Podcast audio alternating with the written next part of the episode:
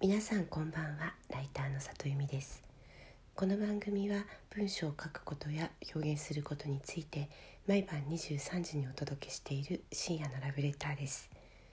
今日はですね、えー、雑誌や書籍が売れること売れないことについて話をしたいなと思っています。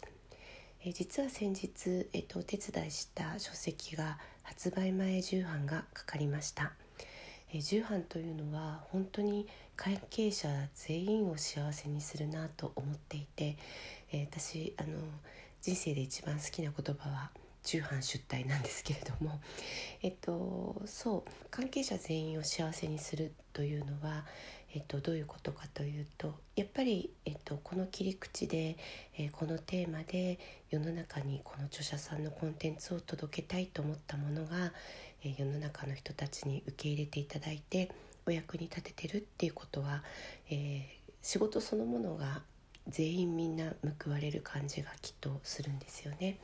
なので重版というのはもちろんその分印税が入ってくるとかギャランティー面の嬉しいこともあるんですけどもそれ以上にあこう仕事が世の中に認め,、まあ、認めてもらえたというよりお役に立ったって感じなんでしょうねきっとね。お役に立ったっていうことが嬉しいんだろうなと思います。まあ、これは書籍や雑誌だけじゃなくて、ね、あらゆる仕事に共通していることかなと思います。よくあのものすごく売れた商品や CM とか、えーとまあ、何でもいいんですけどメディアとか、まあ、何かすごくヒットしたものがあるとあれ俺詐欺っていうのって必ず起こると思うんですよね。あれ俺がやったんだよって、うん、いう人がすごく関係者が増える売れると関係者が増えてくるんですよね。で私があのびっくりしたのは過去に私があのオウンドメディアの編集長をやっていた時期があるんですけれどもある飲み会で、まあ、そのオウンドメディアを作ったのは俺だってなんかあのいろんな女の子に喋っているおじさんにお会いしまして私ずっと編集長やってたんだけどその人のこと一度もお会いしたことなかったんだけどでもまあすごくヒットしたメディアだったので、まあ、全然知らないおじさんが俺だ俺が作ったっておっしゃってたんですけども、まあ、それはそれでなんかうんあのそれだけヒットしたあれに関わったのは俺だって言ってくれる人が多いってことだなと思って、まあ、ちょっと嬉しくなりました。で一方でですねあの売れないとその仕事ってなかったことにされちゃうことが多いんですよね。特に書籍なんてものすごく時間をかけて作るんですけれども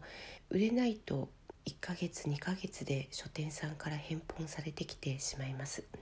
そうやって返本されてきてしまった書籍というのは、まあ、何かのきっかけでまた再ブレイクすることもないことはもちろんないんですけれども、まあ、なかなかうん取り上げていただくのって新刊のタイミング以外は難しいのでひっそりと忘れられていったりします。で前にあのある編集さんとお話ししていた時もうなんで PR 頑張るかっていうとやっぱりなかったことにしたくないしその著者さんやその時のスタッフとこう長く付き合っていきたい本が売れれば売れるほど PR の期間が長くなるので、えー、その著者さんと付き合っていく期間が長くなるんですよね。なので、まあ、せっかく作った本でせっかくお会いできた著者さんと長く付き合っていきたいって思うともう売るしかないんだよねって売れたら長く付き合えるし売れたらそれだけまたさらに仲良くなっていけるんだよねっていう話をしていた方がいて、うん、本当にその通りだなってました。なのでやっぱり、えっと、出来上がった本っていうのがたくさんの人に手に取ってもらって売れていってそしてまたそのスタッフたちみんなで、えー、それを育てていけるっていうのは、まあ、すごく嬉しいことだなっていうふうに思っています。えー、今日も来てくださってありがとうございました。また明日も23時にお会いできたら嬉しいです。ライターの里由美でした。皆さんおやすみなさい。